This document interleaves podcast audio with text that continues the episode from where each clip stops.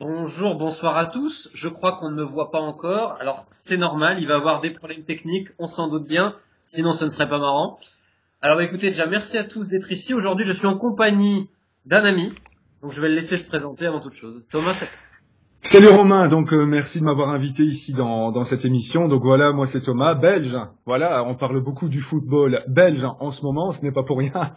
Donc voilà, on a on a pu euh, travailler un peu ensemble dans une vie antérieure et lointaine.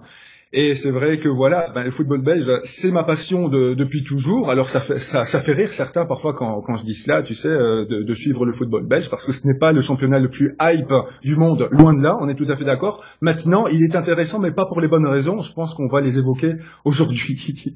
Et donc, euh, tu es fan de Moucron, avant toute chose? Ben voilà, c'est, tout a commencé à, partir de là. L'ancien Moucron, le, le, vrai Moucron, pas le, le Moucron fabriqué euh, d'aujourd'hui. Évidemment, ben ouais, il, faut, il faut le dire quand même euh, qui, est, qui, est, quand même sensiblement différent. Euh, les meilleurs euh, jours de Moucron, je les ai vécus, mais c'était voilà il y a plus de dix ans déjà, effectivement. Alors bah déjà, avant de commencer, pour toi, qu'est-ce que c'était le Moucron que tu as aimé? Pourquoi t'es tombé amoureux déjà de Moucron?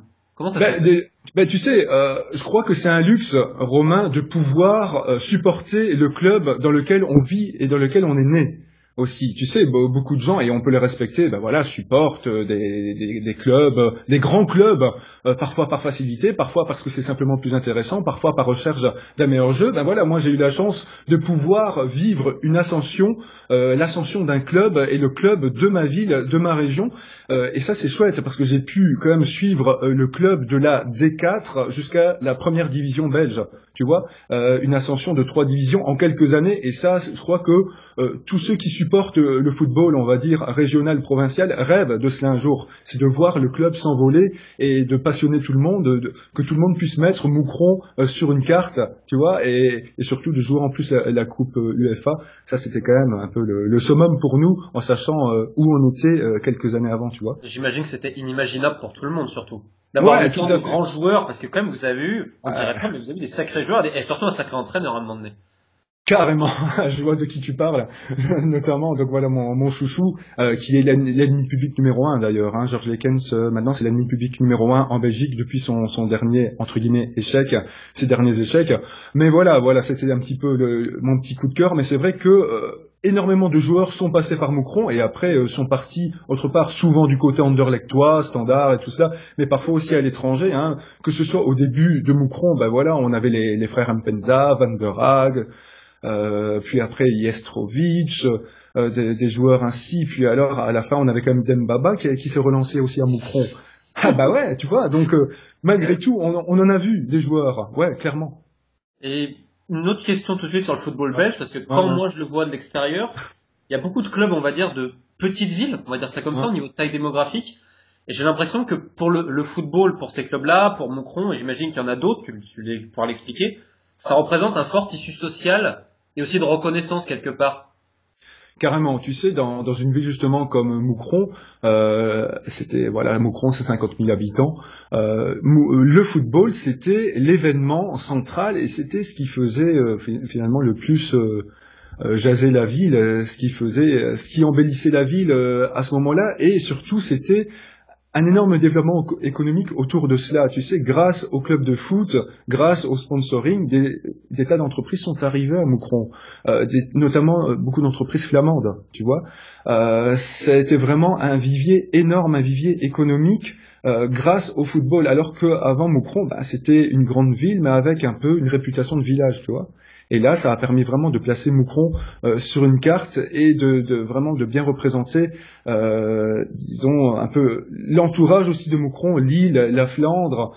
Euh, et, la Wallonie, c'était voilà devenu un point central et un point de passage obligatoire à ce moment-là, que ce soit pour pour dirais les visiteurs étrangers, mais aussi pour toutes les grandes entreprises. Voilà, Moucron était redevenu un, un centre d'intérêt, tout simplement. Ouais. Et il y avait aussi de très bons restaurants. Je crois qu'il y a de très bons restaurants encore à, à signaler. Beaucoup de Français d'ailleurs passent encore à Moucron et s'arrêtent euh, dans, dans l'un de nos restaurants, ouais, carrément. En fait, ça, ça, fait notre force. Donc tu vois, en ce moment, et c'est intéressant ta, ta, question. Maintenant, on ne se, on, ne voit plus Moucron par le football, mais on, le revoit par les restaurants. On se console un peu comme on peut. Tu vois, c'est, c'est un peu ça, quoi, finalement. Euh, de nos jours, tellement on est tombé bas, tout en étant en Division 1 encore, parce qu'on est encore toujours en, en Jupiler Pro League, la D1 belge. On est là, mais voilà, dans des conditions absolument catastrophique. Je crois que tu en as déjà tellement bien parlé dans tes précédentes vidéos. Hein. Alors, on, va tout de suite euh, rappeler quand même ce qui s'est passé cette semaine. Euh, donc, perquisition chez plusieurs clubs euh, belges, mis, interpellation, alors notamment de Moji Bayat, on aura le temps d'y revenir, Herman Van Olsbeek, de mm. Ivan Leko, l'entraîneur de Bruges, qui a été, je crois, relâché, relaxé, il me semble. Exactement, exactement. Il a, il a déjà donné l'entraînement hier. Hein. Voilà, donc pour Leko, c'est bon. Donc Herman Van Olsbeek est quand même et même Moji Bayat, Laurent Denis, on va dire que depuis 20 ans en Belgique, la pluie, le beau temps, ils, font un peu tout. Et donc perquisition dans 9 clubs, je crois 8 ou 9 clubs, il y a Anderlecht, Bruges, le Standard, euh, je vais te laisser compléter la liste parce que j'ai pas envie de dire de conneries. Non, tout à fait. Donc on a, a Anderlecht Bruges, Standard, on a notamment bah, forcément euh, Beveren. Tu sais, on, je crois qu'on en reparlera aussi. Et là, comme ça, écoute, de mémoire, je vérifie bien, mais il y en a en fait une dizaine qui ont été euh, perquisitionnés dès le premier jour. Maintenant, comme euh, comme je t'ai dit, Romain, le truc c'est que l'histoire n'en est qu'à ses débuts. Et pour moi, d'autres clubs aussi seront perquisitionnés par la suite. Il y a des je... à l'étranger où on ouais, a énormément de, de montres, je crois, de boîtes de montres vides, etc. Exactement. De partout. Ouais, ouais, ça ouais, se chiffre à plusieurs millions quand même. Hein, donc. Oui, voilà. Donc rien que les montres, c'est 8 millions d'euros hein, quand même. Tu vois. Donc on, quand on parle de montres de luxe, ce sont voilà de, de fameuses montres et il y en avait déjà un, un bon paquet. Mais voilà, on, je pense qu'on parlera euh, tout à l'heure euh, à qui cela appartenait. Il y a des bijoutiers également dedans qui ont été euh, interpellés. Il y a eu des journalistes à un moment donné, notamment je crois de qui courent le club de Malines. Je ne dis pas de bêtises. Oh. Malines qui avait crié au complot d'ailleurs contre Moucron ça c'est merveilleux, voilà l'histoire. C'est vrai que là on dit que c'est un peu l'arroseur arrosé, mais attention que voilà ça ne se retourne pas à nouveau après contre les Moucronois. Ça c'est un peu ma crainte, tu vois. Euh, voilà. Donc bref, on, on, là la terre entière un peu en parle dans le milieu du foot, mais moi quand j'ai vu ça, ma première réaction ça a été de dire, j'ai lu des réactions de la presse belge en disant mais on le savait que quelque chose allait se passer, etc. Putain mais t'as l'impression tout le monde le savait, mais personne ne disait rien. Alors en fait, tu vois, tu vois Romain, la Belgique est le spécialiste des tempêtes dans un verre d'eau. C'est-à-dire que oui, on sait des choses, puis parfois il y a des choses qui sortent. Euh, je pense notamment, ben voilà, on fait le lien avec l'affaire Zéonier, tu sais, mais il n'y a pas forcément de conséquences en Belgique. On dit, bon oui, on les inculpe, bon oui, et parfois il y a des, il y a des, il y en a certains qui sont sanctionnés, mais pas tout le monde. Ben non, parce que voilà, tu sais, en Belgique on est un peu dans une mentalité, bon tu sais, oui, on est au courant de tout, mais on, va quand même laisser faire, on va quand même les, les laisser continuer. Tu sais, avec une justice belge qui est parfois extrêmement laxiste.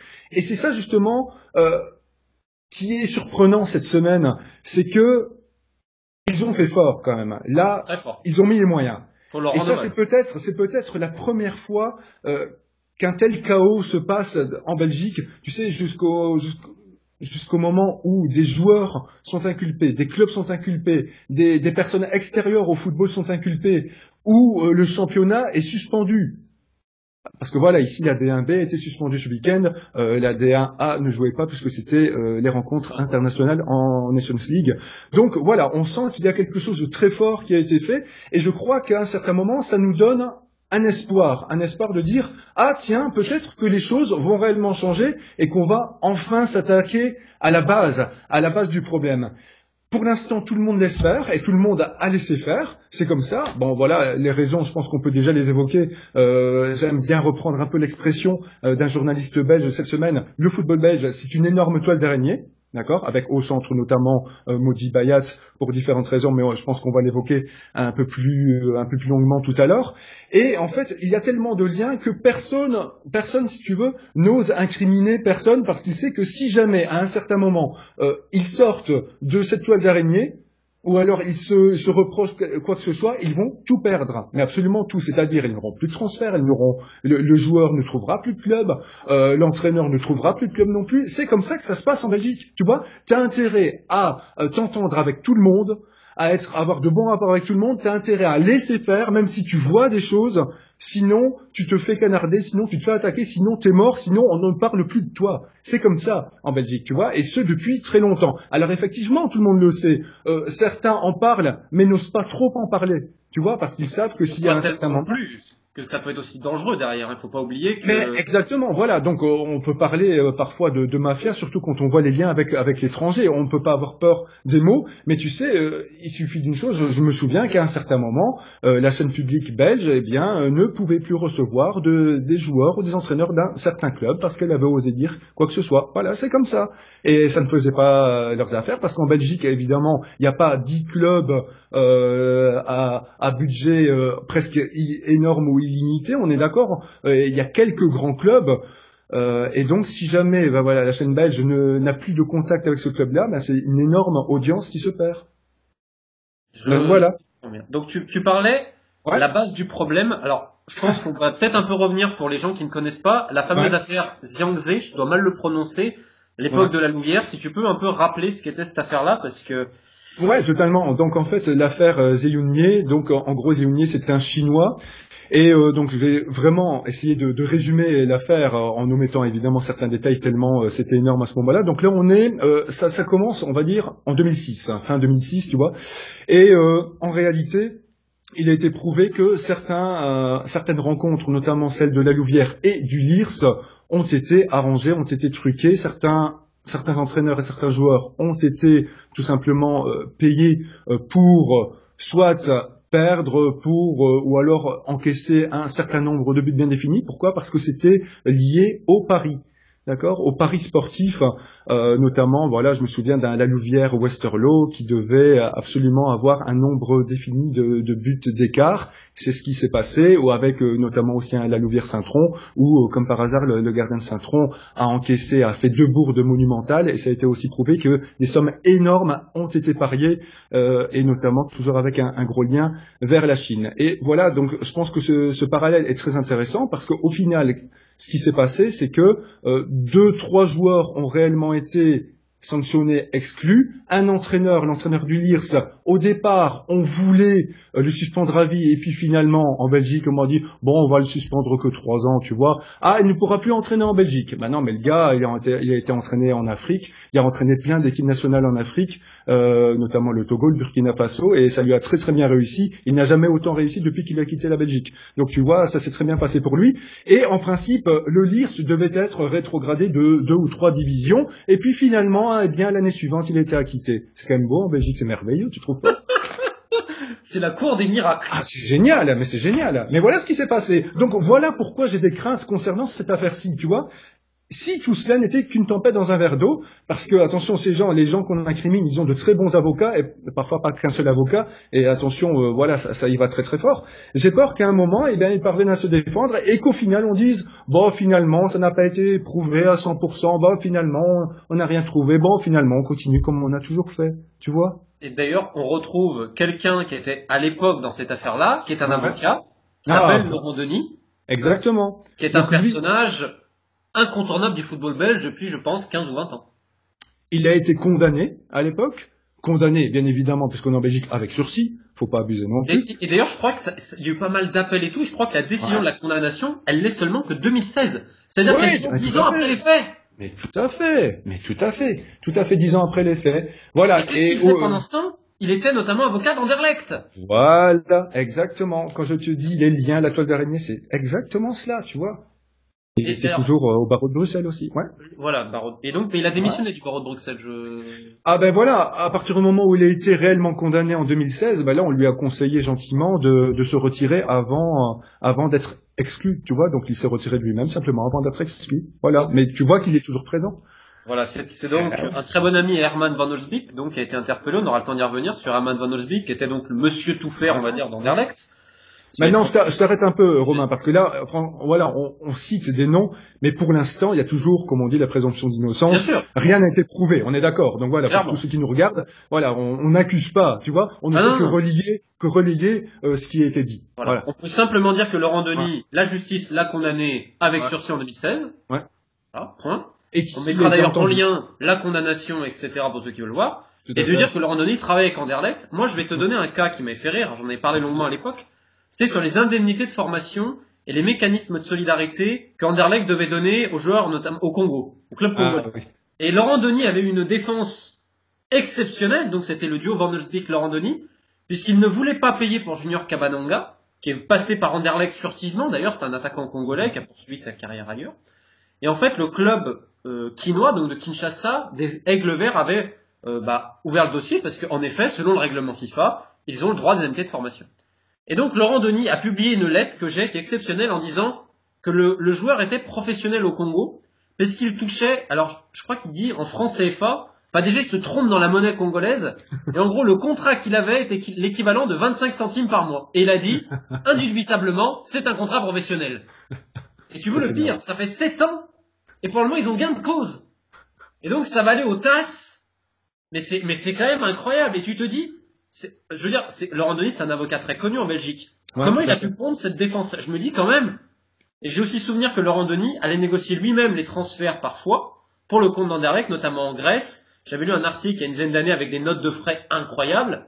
Et ça revient à ce que tu dis. En fait, tout ce monde se connaît, c'est de l'entre-soi, et, et ben, tout le monde en profite gaiement. Carrément. Carrément, carrément. Et voilà, ça, c'est surréaliste. Et voilà, le surréalisme à la belge, ben, je crois qu'il se prouve d'autant plus dans, tous ces cas-là, dans tous ces exemples que, tu donnes là. Mais c'est exactement cela, tu vois c'est ce qui est à la fois inquiétant et c'est en même temps un système, un énorme système qui, est bien là, qui, qui, est, qui est présent euh, et qui finalement, tu vois, ce qui est absolument terrible, c'est qu'il semble convenir à la plupart. Voilà. Aussi, tu vois, on dit bah finalement, ok, ce système nous protège un peu dans un sens, parce que voilà, vu qu'on a ces contacts-là, eh bien notre club, eh bien il, survivra, parce que si on a vraiment besoin d'un transfert et puisqu'on s'entend bien avec un tel et un tel, bon, on les aura quand même, on va quand même trouver des arrangements. Et voilà, d'un côté ça les rassure, mais d'un autre côté, euh, je pense que les supporters sont, sont, de beaux pigeons. Hein. Ils le savent aussi, parce que tu sais, c'est un double sentiment. D'un côté, on est content que cela arrive, d'un autre côté, ben voilà, on, sent qu'on est d'autant plus pris pour des pigeons. On n'est pas, on n'est pas totalement naïf. Hein. On sait bien que dans le foot, de manière même générale, rien n'est totalement clean. On sait que la finance a une prépondérance. On sait que voilà, il y a parfois de la, traite d'êtres humains qui est, qui est absolument terrible. On le sait tout ça. On le sait. Je crois que tes nombreuses enquêtes, justement, Romain, le prouvent d'autant plus. On est d'accord. Mais il reste quand même une part d'entre nous qui est naïve et même peut-être volontairement naïve, c'est pour ça qu'on suit encore le football, c'est pour ça qu'on aime le football, on y croit quand même encore un minimum. Et voilà, ça, nous énerve, ça nous énerve. C'est comme ça. On parlait de la base du problème, donc avec cette affaire de la Louvière. Ouais, on peut remarquer depuis dix ans en Belgique, c'est l'arrivée massive de propriétaires étrangers. Et de manière, euh, bah, on va quand même rappeler le football belge, le championnat, toi qui le suit depuis ta tendre enfance.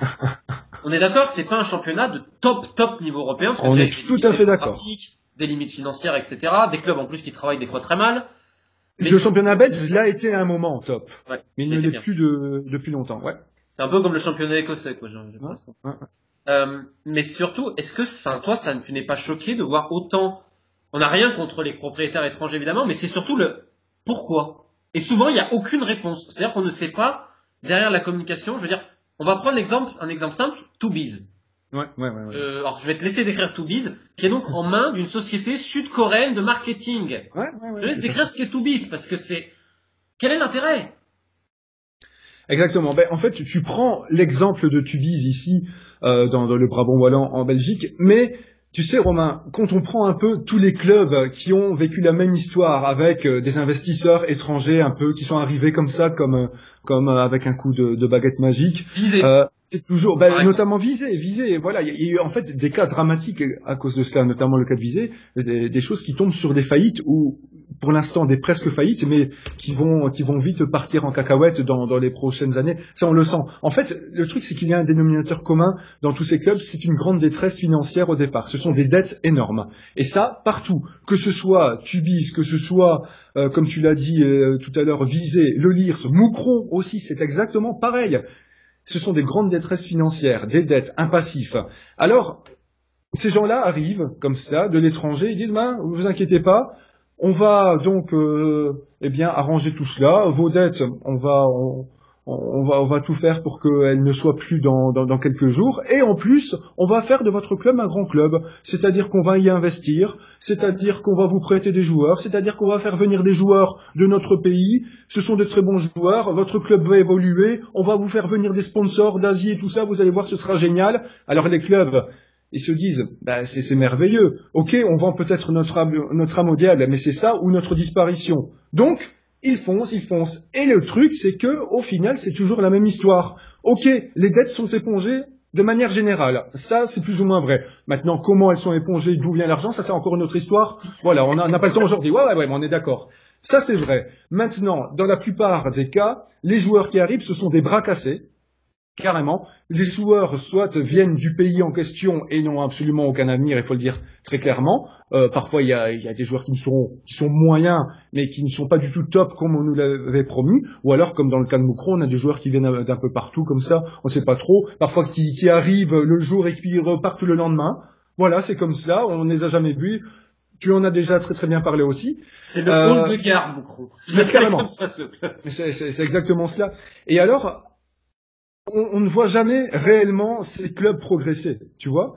Euh, par exemple, dans le cas de Visé, euh, les Indonésiens avaient promis à Visé qu'ils seraient champions, ils n'ont fini que neuvième la première saison. Puis ils ont fini en fond de tableau, puis ils ont descendu, et c'était l'un des gragolades. Le LIRS, le LIRS, là le problème c'est que le LIRS c'est un peu une exception, c'est-à-dire qu'ils ont failli euh, remonter ici en, D1 l'année passée. D'ailleurs, euh, avec le, fameux système des, des players belges, le LIRS en fait avait été premier au classement sur l'ensemble de la saison, mais n'est pas monté parce que non, il fallait être premier dans une partie d'une saison pour jouer une finale contre le premier d'une autre partie de la saison pour pouvoir seulement monter. C'est comme ça que le cercle de Bruges, euh, détenu par Monaco, est monté. Enfin, en gros, voilà le résumé de l'histoire. Ça c'est toujours bien. Donc, le champion de D2 n'est pas monté en D1. C'est un peu ça l'histoire du LIRS. Et à cause euh, eh bien de cette non-accession en, D1A, donc notre D1 c'est D1A et notre D2 c'est D1B désormais, comme ça pour que tout le monde comprenne, je sais que le système belge est assez compliqué ainsi, eh bien le LIRS a, a coulé parce qu'il y avait des dettes, ces dettes auraient pu être résorbées grâce à une accession en D1 et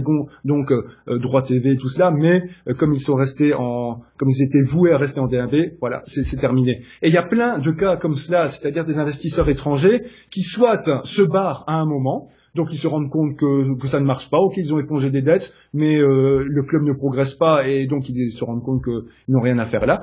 Euh, ou alors ils restent et le club euh, part à la faillite ensuite. Donc il n'y a, y a, y a, pas de réussite, mais si tu veux, ils donnent l'espoir au club. Et l'espoir, tu sais, ça, ça fait beaucoup. Hein. Il y a aussi une fiscalité très avantageuse pour les fortunes en Belgique. Exactement, voilà. Ça, ils en profitent aussi. C'est pas pour rien que, que, la Belgique est quand même très prisée aussi. Donc, euh, ouais, ouais, en comparaison avec d'autres pays voisins, oui, c'est le cas, c'est vrai. Ce qui est toujours intéressant, il y a eu une enquête de l'équipe magazine qu'on avait parlé. Il y avait également le New York Times par l'intermédiaire de Rory Smith, que je salue, qui a fait une enquête sur cette D2 belge. Ouais, ouais, ouais, ouais. Essaye de décrire ce qu'est aujourd'hui la D2 belge pour que les gens comprennent que déjà, le format du championnat est Waouh, tu t'attaques à un gros truc là quand même. Alors, ben, on va commencer par le commencement, tu sais, puisqu'on va, le but, puisque le football belge est fait de liens, eh bien, on va faire des liens avec tout ce que l'on a raconté aussi. Comment est arrivé le système de play-off en Belgique? Donc, au départ, on avait un championnat classique à, 18 équipes. Donc, euh, voilà, et on se rendait compte qu'il y avait énormément de faillites, beaucoup de problèmes financiers. Ça, c'est, ça date euh, de, de longtemps. Hein. Donc, les, les soucis financiers, on s'est dit, ben, voilà, il faudrait trouver une autre formule, mais il y a les grands clubs de Belgique, tu sais, euh, les, les, tout grands clubs qui se disent ah tiens ce serait intéressant si on fait un système de play-off, on va euh, jouer de plus en plus entre nous, donc plus de recettes, on pourra mieux négocier les droits TV, etc., etc. Les petits clubs ont dit eh, non non non non non, hein, ce sera ouais ok, le championnat ne deviendra intéressant que quand il y aura les play-offs, en gros entre les six premiers euh, du championnat. Et nous alors qu'est-ce qu'on fait après? Donc ce qui se passe, c'est qu'il y a un premier vote alors les grands clubs, les tout grands clubs votent pour. Je crois qu'il y a un des grands clubs, je me demande si c'est pas Standard qui avait voté contre, euh, mais voilà, je n'ai plus le souvenir. Et la majorité des petits clubs votent contre. Donc au final, il y a plus de contre que de pour. Qu'ont fait les grands clubs, et notamment le club d'Anderlecht? Ils se sont dit, ah oui, c'est embêtant, donc on n'aura pas notre système de play-off. Eh bien, si on refaisait un vote, si on faisait un nouveau vote dans quelques semaines, Et entre ces quelques semaines, eh bien, Anderlecht a prêté plein de joueurs au petit club. Euh, il y a eu des petits arrangements, il y a eu des petits cadeaux. Quelques semaines après, allez, on refait le même vote, et là, oh, les playoffs sont acceptés, tout le monde a accepté, ou presque tout le monde a accepté, c'est génial, c'est entériné, on est parti. Voilà un peu déjà l'origine, tu vois un peu comment ça se passe chez nous, Romain. C'est génial quand même. Tout le monde le sait. Tout le monde le sait. Est-ce que quelqu'un leur a reproché cela un jour? Ah ben non. Ah ben non. Ben non, les petits clubs sont contents, ils pourront sauver grâce aux joueurs prêtés d'Anderlecht et d'autres clubs. C'est merveilleux. Joueurs, j'imagine, payés par Anderlecht pour... Ah ben évidemment, évidemment, évidemment. Et, d'ailleurs, il n'y a pas que cela, parce que ça, c'est la partie visible.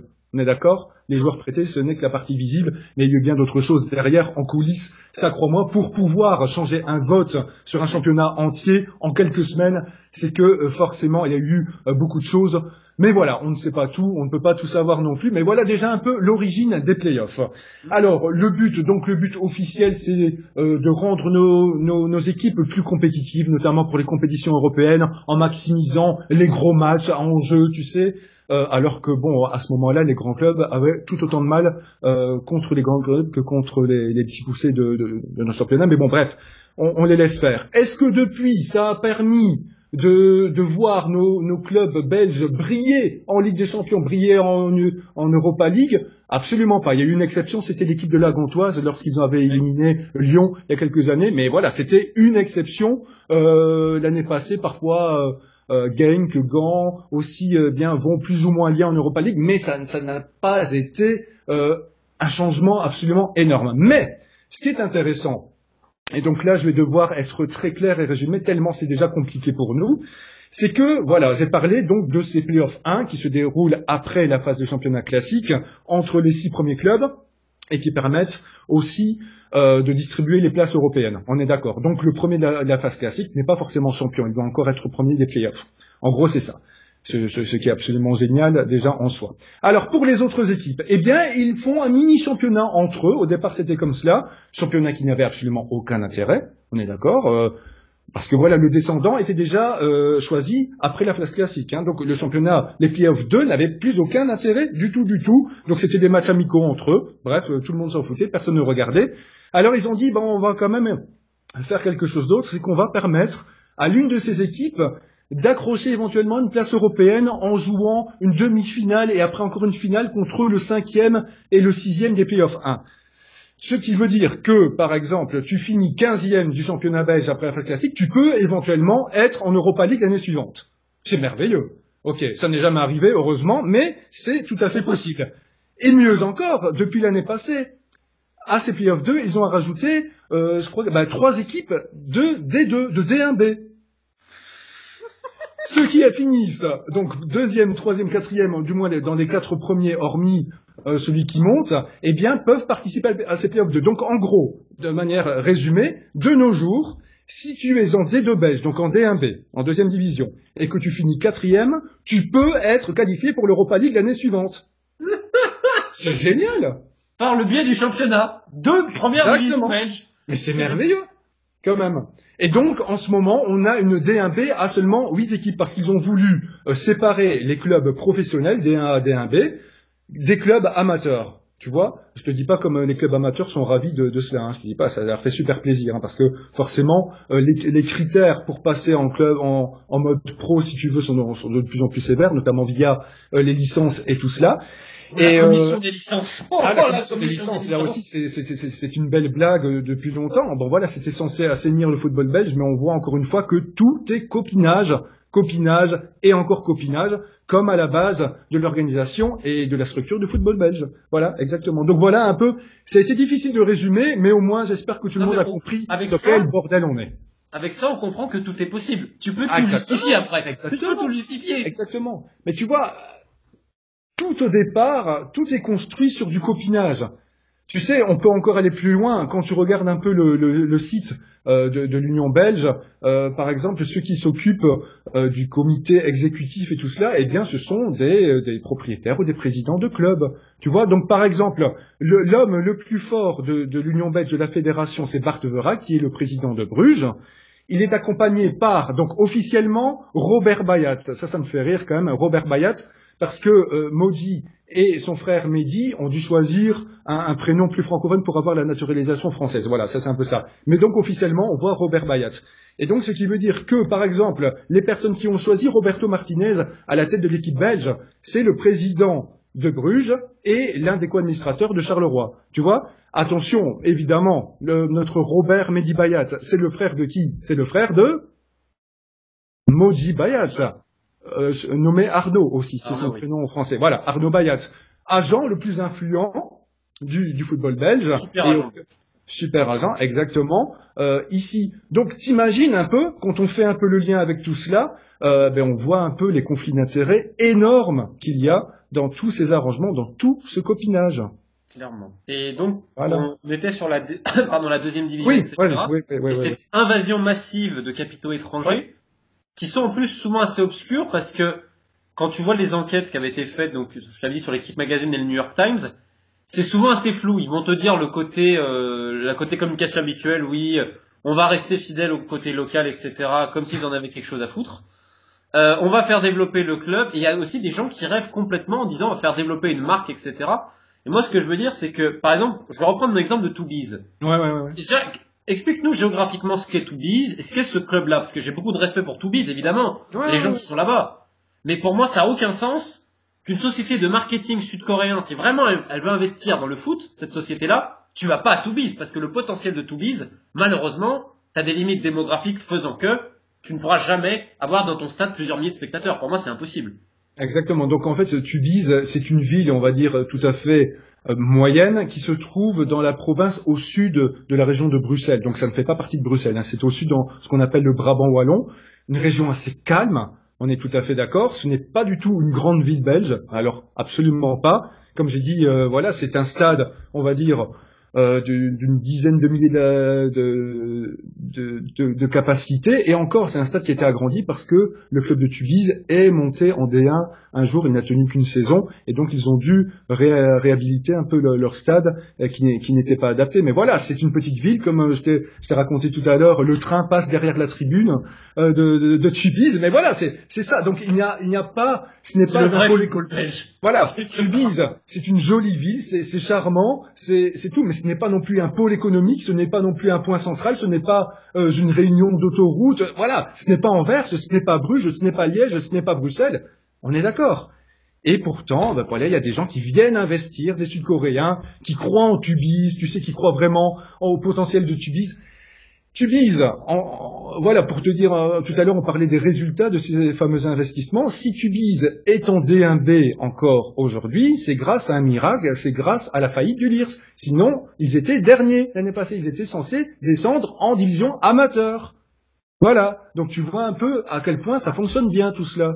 C'est euh, parce que derrière tout ça, il y a quand même vraiment la logique capitaliste, vraiment boursière même du football poussée à son extrême. Mm. Parce que quelque part, quand on prend la logique, c'est de dire racheter un club belge, et là je peux comprendre l'investisseur, ça te coûte pas si cher que ça, parce que comme tu le dis, faut éponger les dettes. Ouais, ouais, ouais, tu te débrouilles globalement, on ne sait jamais vraiment d'où vient l'argent. Le meilleur exemple étant Moucron, où ils ont fait une toile d'araignée, en ton expression, qui est exceptionnelle. Donc tu arrives là, et ensuite, c'est quoi l'idée? Je sais qu'il y a des investisseurs, enfin des intermédiaires vendant le projet en disant, regardez, la Belgique a une super sélection, c'est une des meilleures sélections au monde, il y a plein de talents dans le championnat, avec l'espoir de les vendre plus cher, et également la proximité géographique avec la France, mais surtout l'Angleterre.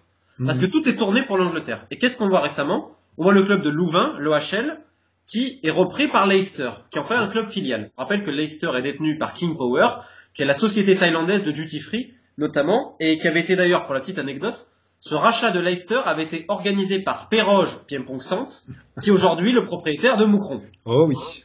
Donc le mec est plus ou moins, bon bref, ça c'est marrant. Et d'ailleurs, on rappelle, Perroche Piempong Centre qui arrive à Moucron fin mars, mm. et le club est déjà en vente. Exactement. Exactement, exactement. Donc tu vois un peu, euh, voilà, le réel investissement de leur part et leur fameuse promesse. Tu vois à quoi ça tient en réalité. Tu as aussi des Chinois donc qui ont des clubs en Belgique. Tu as euh, un Saoudien, je crois, parce que tu as Sheffield United qui a plus ou moins une filiale également. Donc la Dimitri Rebolobiev avec le Cercle de Bruges. Ouais, tout à fait. Euh, en propriétaire étranger, tu as quoi d'autre Donc on est dans les asiatiques, il y a aussi euh, Roulers euh, qui est euh, dans les mains asiatiques. On, on est encore en, en D1B là.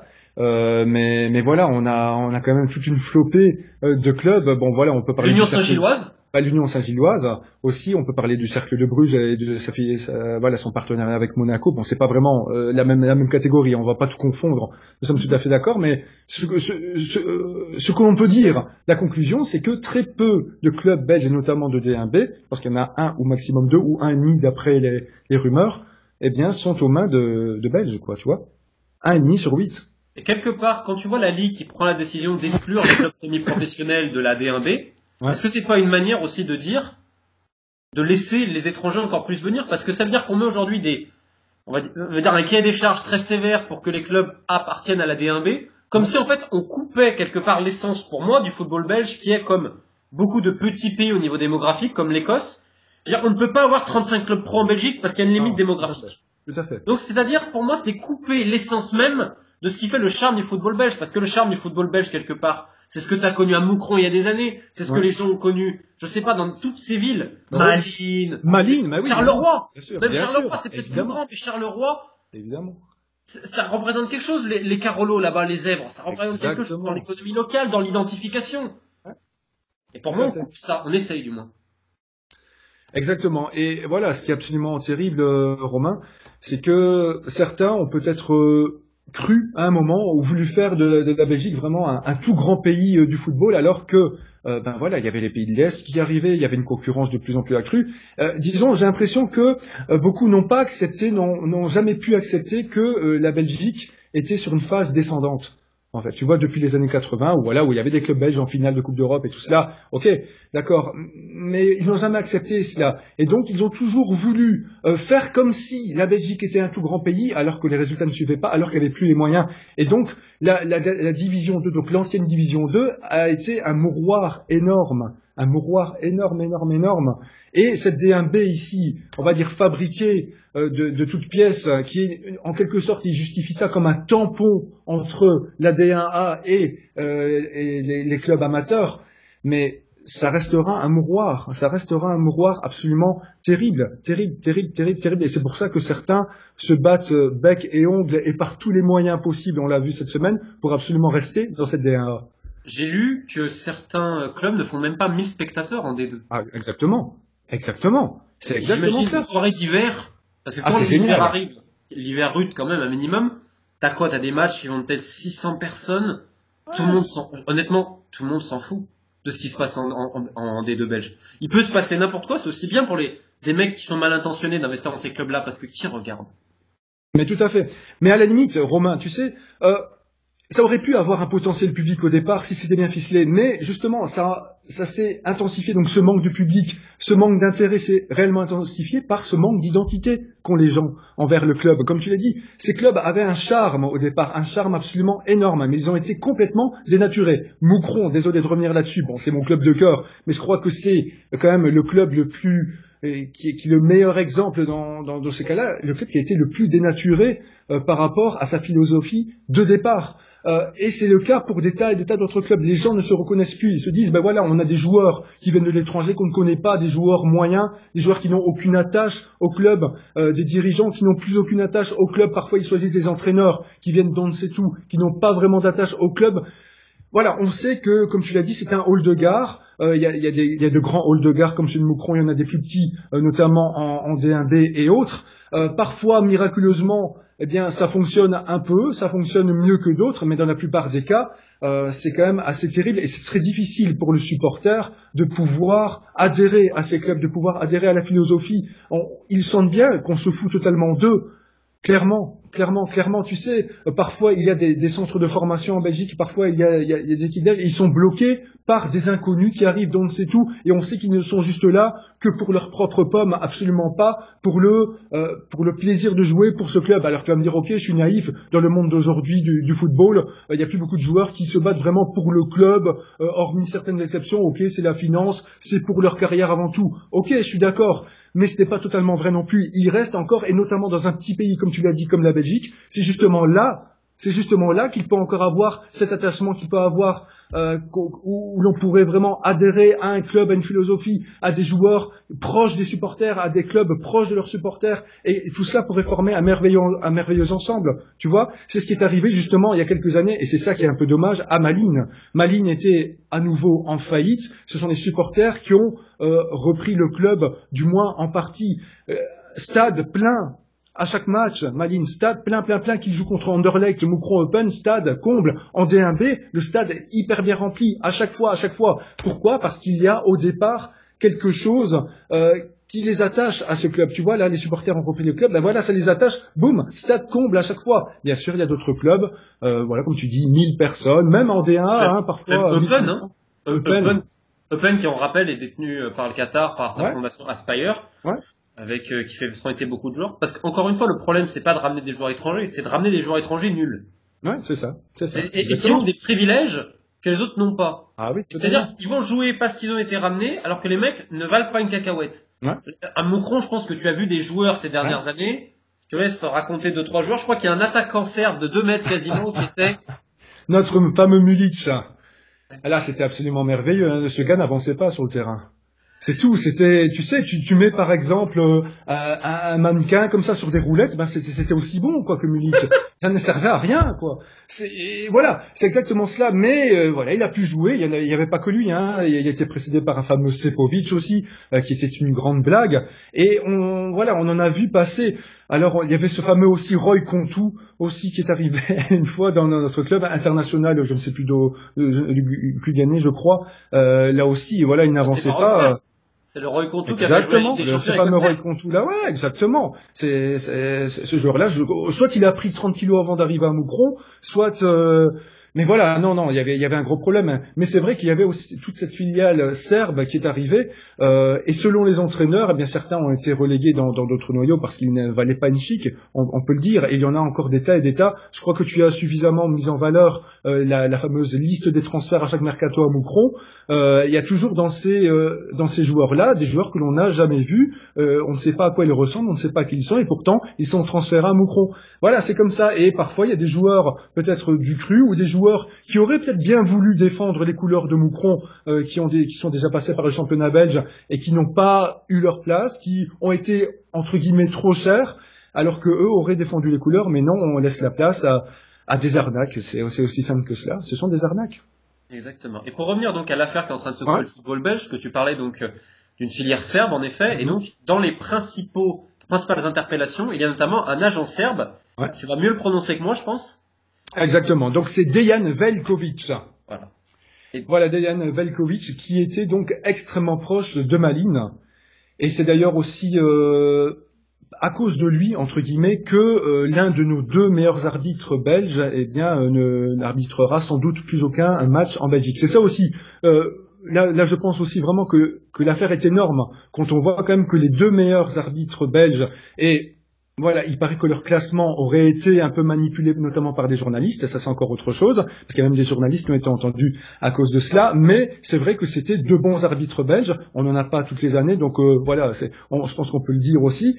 Euh, mais c'est qu'on voit que là, l'affaire est grave, quand même que voilà, on va se passer de, deux, de ces deux meilleurs arbitres belges. Il y en a un qui, aurait dû arbitrer en, Nations League ici, hein, et qui, n'a pas pu le faire. Euh, et effectivement, euh, voilà pour la petite histoire, euh, ce fameux Velkovic aurait emmené l'un de ses arbitres dans un concessionnaire automobile pour avoir une belle réduction sur son prochain achat de voiture. Donc cela a été prouvé. Donc tu vois comme c'est comme c'est merveilleux. Hein Donc maintenant, on va parler un peu pour terminer de ces personnages principaux, parce qu'on a fait un tour, je pense. Donc euh, je pense qu'en premier, est-ce que tu préfères parler de Moji Bayat, de la famille Bayat, ou de Herman Van Dijk Ah bon, on va commencer par le par le lourd du lourd. Écoute, par euh, par Moji Bayat, euh, tant qu'à faire. La famille Bayat, on va même aller. Oh oui, on peut dire la famille Bayat. on rappelle, hein. C'est que Moji qui a été interpellé. Oui, tout à fait, tout à fait, tout à fait. Ouais, ouais, ouais, ouais. Avec une très longue garde à vue, on mettra en lien dans la description la défense de ses avocats qui est quand même un peu surréaliste également, parce que ses avocats refuse toute charge de corruption. Exactement. Donc voilà. Mais pour le blanchiment d'argent, ils ont, je crois, laissé entendre que ça, ils.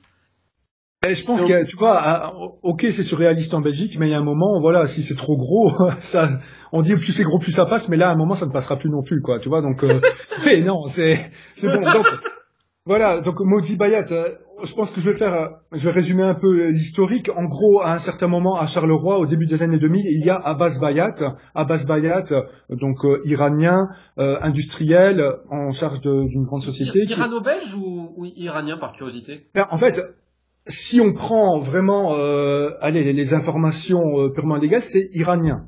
On est d'accord. Moji est né en Iran également. Oui, exactement. Mais après, avec naturalisation française pour Maudit notamment. Tu vois, il n'y a, y a, pas de Belge pur là-dedans, si tu veux ça, si c'est un peu ça ta question. Très, très, très beau pays l'Iran d'ailleurs au passage. Ah oui, magnifique. Donc, Abbas Bayat arrive à la tête de Charleroi. Il était absolument euh, infect avec les supporters, infect avec tout le monde, mais il a ramené de l'argent. Il a permis à Charleroi de, de, se remettre un peu euh, sur les rails et il ramène ses deux neveux, Maudit et puis euh, Mehdi. Euh, et euh, au, fil, au fil du temps, il s'embrouille avec ce fameux Moji. D'ailleurs, euh, j'ai repris un peu l'une de ses citations. Abbas a quand même dit quand il, est, quand il a quitté Charleroi, j'espère que Mehdi va réussir et parvenir à s'affranchir de la pression de son frère Moji. Donc tu vois déjà un peu l'ambiance directement à, à ce moment-là. Exactement. Alors notre ami euh, Moji, eh bien, progresse au sein du club, donc il, il devient euh, directeur général en, en, 2003, puis il quitte le club en 2010 pour devenir agent. C'est un, peu ça l'histoire. Maintenant, euh, voilà. Après, il y a eu énormément de liens. Euh, tu sais d'ailleurs, Moji, à chaque mercato, on l'appelle le roi de la jungle. Imagine un peu déjà un peu ce que ça représente. Je crois que l'image est, est, vraiment très très bonne. Alors concernant Moji, ben, c'est un personnage central, c'est-à-dire que à chaque mercato transfert, c'est lui qu'on voit limite le plus en photo. Euh, il est quand même l'agent de l'entraîneur actuel d'Anderlecht. Il a été très présent dans beaucoup de transferts d'Anderlecht, Charleroi, Gand, euh, en, en, réalisant beaucoup de, de, liens entre les autres. C'est-à-dire que si euh, l'un des joueurs est bon dans tel club, il va automatiquement dans l'autre club, et puis il y a des échanges, et puis voilà, ça a toujours été un peu comme cela, c'était un énorme réseau. Il est même intervenu à Moucron aussi, Moji, hein, parce que c'est vrai que Moucron n'avait pas assez de problèmes. Voilà, il fallait aussi euh, en profiter pour ramener Moji. Euh, c'était quand même assez intéressant, notamment pour dans, dans, le dernier mercato, les deux meilleurs joueurs de Moucron viennent euh, de, de Moji, Mbailey et Noé Dussen. Voilà. et donc, en, en gros, énormément de transferts, énormément de reconduction de contrats, et alors le problème c'est qu'il y a énormément de conflits d'intérêts aussi, parce que Moji a tellement d'influence, a tellement de contacts, a tellement de liens, qu'il est parfois dans certaines situations à la fois agent du joueur, du club et de l'entraîneur. Tu vois Donc en fait, il limite du club qui va acheter le joueur. C'est exactement cela. C'est exactement cela. Tu vois Donc énormément de, de, de, liens. Je pense qu'il négocie avant tout avec lui-même dans certains dans certaines situations. J'image un peu évidemment. Hein, c'est plus complexe que cela, mais on, on comprend bien un peu l'essence et on comprend bien un peu son influence là. Alors avec cette affaire de, de, cette semaine, peut-être que certaines langues vont se délier, parce que voilà, personne n'ose réellement s'attaquer à lui. Euh, certains essayaient de le dénoncer, mais un peu, on va dire, en cachette, parce que sinon, si on est dehors du réseau Moji, eh bien, on est, on est un peu en dehors de tout. Tu vois C'est ça le problème. Les joueurs ne parleront plus de Moji, sachant qu'ils contrôlent énormément de joueurs, notamment les meilleurs joueurs belges du championnat. Exactement. Les clubs potentiellement vont plus te parler, les entraîneurs, etc. Parce que c'est là où il est quand même très fort. C'est ça. C'est que c'est pas qu'un simple agent de joueur, c'est également un agent de club directement. On peut dire aujourd'hui que Moji Bayat façonne le championnat belgique. Puisqu'il prend les joueurs, il les met où il, où il le veut et, il fait en sorte que tous les clubs soient contents. C'est un, c'est un peu cela. C'est un peu cela la, la méthode Moji. Il n'est pas présent dans tous les clubs, mais dans beaucoup de clubs ou en tout cas dans beaucoup euh, de choses. Donc je disais, peut-être que les langues vont se délier. Ça, euh, ce qui m'a beaucoup intéressé, je sais pas si tu euh, l'as vu, donc c'était vendredi, c'était un autre agent de joueur connu en Belgique, Jacques Liechtenstein, qui a osé avouer certaines choses concernant Moji. C'est intéressant. Je pense que je peux les lire. Euh, alors si je retrouve cela, Alors il a dit notamment, Modi Bayat encourage des joueurs à boycotter leur club en refusant de s'entraîner. Ils se rendent tellement ingérables que les clubs finissent par les lâcher à un prix inférieur à leur valeur. Ok qui Celui qui aurait osé en parler aurait été boycotté par les autres clubs. C'est génial quand même. Quand tu vois que c'est un autre agent tout ça. Voilà. Tout ce que tu as dit au début, la toile d'araignée, on la voit là. Donc voilà, alors on lui reproche bien de manipuler des transferts pour maximiser ses commissions, facturation de services qui n'ont jamais été rendus, et notamment complicité d'agents étrangers en France, en Angleterre, au Luxembourg, argent qui transite par le compte tiers de Laurent Denis, Laurent Denis, d'autres avocats, et puis récolté en espèces. Du moins, c'est la supposition. Encore une fois, on attend les confirmations, on attend euh, que la justice fasse son travail. Donc euh, voilà, on n'accuse rien pour l'instant, c'est ce qui est euh, supposé. Mais voilà, c'est quand même énorme. Si c'est vrai, c'est absolument énorme, énorme. je vais te donner Deux, anecdotes sur Moji. Ouais. euh, parce que c'est un mec qui commence un peu à s'internationaliser, notamment en Angleterre et en France. C'est quand même quelqu'un qui a beaucoup de charisme. On peut pas lui enlever. ah, tout à fait. Il est loin d'être con, hein. Loin ah, d'être ah, ah, très intelligent. Il a un charisme naturel, c'est-à-dire que c'est mm. quelqu'un avec qui tu passes d'excellentes soirées. C'est quelqu'un qui est capable à la fois de séduire un jeune joueur, dans le sens parce qu'il est encore très jeune dans sa tête, il a un côté très festif, etc. Et d'un autre côté, c'est un mec qui est capable de parler à un président de club. Donc, c'est-à-dire, il est capable de faire un peu tout à ce niveau-là. Alors après, ce qui est intéressant avec Moji, c'est de savoir comment il en est arrivé là. Parce que, il commence à Charleroi, d'accord, mais de Charleroi à patron du football belge, t'as quand même un, un fossé. Quoi. Ouais, ouais, tout à fait. Mais avec lui, il y a une structure tentaculaire. Et euh, je sais que pas mal de personnes en Belgique avaient enquêté, notamment des mecs... Euh, on dit les impôts en Belgique aussi, on dit les taxes... Euh, on bah, impôts? Utilise les deux, mais c'est des impôts, voilà, les impôts, hein, on est d'accord. Je sais qu'il y avait des quelques contrôles, etc., qui, qui avaient dit à quelques amis, de toute façon, Moji Bayat, euh, le jour où il tombera, il tombera comme Al Capone. Ouais, ouais, ouais. ouais. Mais c'est quasiment impossible de le faire tomber parce que c'est tellement complexe, tellement bien, bien foutu qu'on ne sait pas où chercher. C'est-à-dire qu'on est dans l'idée de la poupée russe, de la poupée gigogne, une société qui en enrobe une autre, qui en enrobe une autre, qui en enrobe une autre. Donc ça, c'est une autre chose. Et la deuxième chose, c'est que, par exemple, le cas de Yakuba Silla, qui a signé de Rennes en Belgique dans un club belge. J'ai perdu le nom du club belge, d'ailleurs, c'était l'hiver dernier. Donc, en gros, bah, euh, Rennes demande à ce que euh, Moji Bayat s'occupe un peu du transfert, etc. Et euh, donc, il ramène une offre. Et quand Rennes dit, oh, est-ce que tu peux pas choper plus? Et bah, deux jours après, l'offre est augmentée du club belge.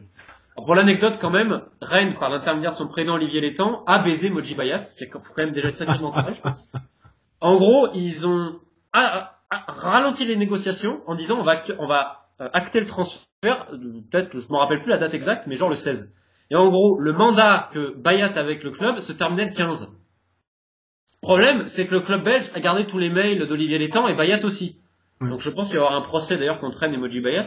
juste cet exemple pour dire quoi, c'est que quand tu essayes de baiser Moji Bayat, faut être très solide quand même, parce que c'est un requin, c'est un mec qui ne lâche rien. On peut, alors ça on peut reprocher tous ses business, mais on peut pas lui reprocher un truc, c'est que c'est un bosseur quand même, et que c'est un mec qui ne lâche rien. T'as l'impression qu'il en veut toujours plus. C'est-à-dire qu'il va jamais te lâcher. Mais aujourd'hui, c'est comme tu dis, c'est le personnage central du football belge. Mm. Et euh, il y a aussi un club dont on parle en filigrane, c'est quand même Anderlecht. Ouais, tout à fait. C'est quand même un très gros club. et on les retrouve au centre de, de cette histoire de playoff, déjà à la base. On les retrouve avec Laurent Denis, et on les retrouve avec un des autres personnages principaux de cette affaire, Herman van Olsbeek. Ouais, tout à fait, tout à fait. Ben voilà, Anderlecht, euh, il faut le dire, c'est le club avec le plus grand palmarès de Belgique et c'est aussi le, premier club au niveau budget euh, en Belgique. Donc voilà, c'est le club principal. Et Herman van Olsbeek, tiens, ancien du Liers, mais voilà, ça n'a aucun lien direct. Hein, Attends, je, je, te laisse continuer. Pour ceux qui nous regardent, je vais juste ouvrir au chat qui est en train de pleurer. ah, le chat, le, chat de Romain. Franchement, j'adore. C'est un peu aussi le, fil rouge de tes vidéos. Donc voilà, donc en fait, Herman van Olsbeek euh, directeur général d'Anderlecht jusqu'à l'année passée, jusqu'à l'arrivée du nouvel investisseur Mark Cook. Excuse-moi, mais c'est très perturbant de parler à un chat. Mais il, est, blessé, le pauvre. Regardez, oh. il a été hospitalisé cette semaine. Il lui a fait quoi, franchement? Non, moi il a eu une grosse gastro-entérite, le pauvre. Mais bref, je te laisse continuer avec Herman. Donc Herman Van Osbeek, et Herman Van Osbeek, si tu veux, euh, eh bien, il a quand même bien morflé Anderlecht, l'air de rien, parce qu'il est surtout connu pour ses transferts ratés, le gars, euh, au départ. Et donc, à un moment, tu sais, euh, je crois qu'il faut un peu passer euh, passer du côté obscur et donc c'est pour ça aussi qu'Anderlecht a quand même eu de plus en plus de liens avec Moji Bayat aussi parce que voilà avec Herman Van Osbeek il y a eu énormément, énormément de, de, même de pertes financières avec des achats énormes, notamment une fois des Roumains, une fois autre chose, et qui n'ont rien, qui n'ont rien donné ou pas grand grand chose, euh, qui n'ont qui n'ont jamais satisfait euh, là-dedans. Et il est vrai que donc dans, dans cette histoire, eh bien forcément, euh, quand on voit un peu tous les liens entre entre euh, Moji Bayat, entre Anderlecht, tous ceux qui sont passés par là et tous ceux qui sont impliqués dans cette affaire, forcément Herman Van Osbeek eh bien euh, ressort de là. Je ne sais pas s'il sera vraiment euh, condamné, si vraiment on va vraiment lui reprocher quelque chose. Je suis encore un petit peu sceptique concernant lui en particulier, s'il sera avant tout un, inculpé ou un témoin dans, dans, dans cette affaire. Ça, je t'avoue que je, je, laisse un peu le bénéfice du doute. Maintenant, euh, on est d'accord que euh, il va sans doute, ouais, il va, sans doute encore devoir répondre de nombreuses, de nombreuses questions les prochains jours. Ça, j'en suis il est resté très longtemps en Anderlecht. Ouais, très. Malgré son bilan Non, ouais, c'est ça, c'est ça, c'est que le bilan n'a jamais été réellement bon. Ça n'a jamais, bon, de temps en temps, Derek a été champion quand même, c'est tout ça, mais sans réellement bien jouer ou alors sans vraiment euh, susciter l'enthousiasme. Il n'a jamais, n'est jamais parvenu à répondre euh, vraiment euh, aux attentes et puis tout ça avec un sentiment parfois un peu d'arrogance aussi, tu vois, c'est de suffisance. C'est plutôt ça. Peut-être pas vraiment l'arrogance. Je, pense pas que ce soit quelqu'un de mauvais, mais c'est un peu de suffisance aussi. disons qu'il était bien dans, dans son siège Anderlecht et, et il aurait pu sans doute en, travailler différemment et en faire beaucoup plus. Ouais. Tu penses quoi au final de tout ça, de ce qui s'est passé? Est-ce que tu es optimiste quand même sur le travail de la justice? Parce que comme tu le signalais à raison, c'est quand même mhm. fort ce qu'ils ont fait parce que ils sont pas attaqués. Euh, ils auraient pu s'attaquer à la rigueur, à rester à Malines, etc. Là, ils vont quand même taper dans des gens qui ont des connexions politiques et autres très importantes, ce qui est quand même la justice belge, t'avais pas habitué à ça vis-à-vis du football en tout cas. Non, tout à fait, même de manière générale. Hein, la justice belge, c'est toujours un petit peu mou et laxiste, je n'ai pas peur de, le dire depuis toujours. Et là, ça fait du bien que un organisme de l'extérieur s'attaque enfin et peut-être s'attaque au nœud du problème. On verra évidemment quelles conséquences ça aura. Oui, ça me donne de l'espoir, ça, ça me rend optimiste parce que je me dis que si ça se passe en Belgique et s'il y a vraiment de graves conséquences, peut-être que ça pourrait euh, donner idée à d'autres aussi et servir peut-être d'exemple. Tu sais, parfois la, Belgique sert souvent d'exemple de, de, de. Si elle pouvait un jour servir de bon exemple, que ce soit pour la fédération, la Pro League, l'Union belge, qui n'ont qui n'ont jamais été exempts de tout reproche, qui ont parfois manipulé euh, certaines choses et, nous ont montré des, des, gestions des organisations absolument calamiteuses. Euh, tu sais, l'équipe nationale belge et la Coupe du Monde qu'elle a réalisée cet été, c'est une chance pour eux, c'est un miracle pour eux parce que, euh, à limite, ils ne le méritent pas. Tu vois ce que je veux dire? Il y a un travail qui a été fait derrière, on est d'accord, tout cela. Mais voilà, ça a permis de redorer leur image, mais leur image qui a été catastrophique pendant des dizaines et des dizaines d'années, eh, écoute, là aussi, je pourrais t'en raconter, mais alors l'Union belge et son surréalisme, tout ce qu'elle a déjà fait, et tout ça à l'encontre des supporters. Je te laisse une dernière anecdote sur l'Union belge, alors parce que je pense que les gens ont envie de rire avec l'Union belge. alors là, punaise. Et, le problème, c'est de, de, choisir euh, ah, la. Vas-y, vas-y, je te laisse euh, ce que tu peux. Mais ah oui, oh, ben je pense. Allez, un jour, tu sais, on avait René van der Eycken euh, à la tête de l'équipe nationale belge. Donc voilà, c'était un ancien joueur euh, qui n'a jamais vraiment réussi à la tête de l'équipe nationale belge. Et en fait, donc imagine bien, le sélectionneur belge était à la fois commercial pour euh, retrouver, pour chercher des sponsors pour l'Union belge, parce que l'Union belge n'avait pas assez de sponsors, n'avait pas les moyens suffisants pour trouver des gens compétents.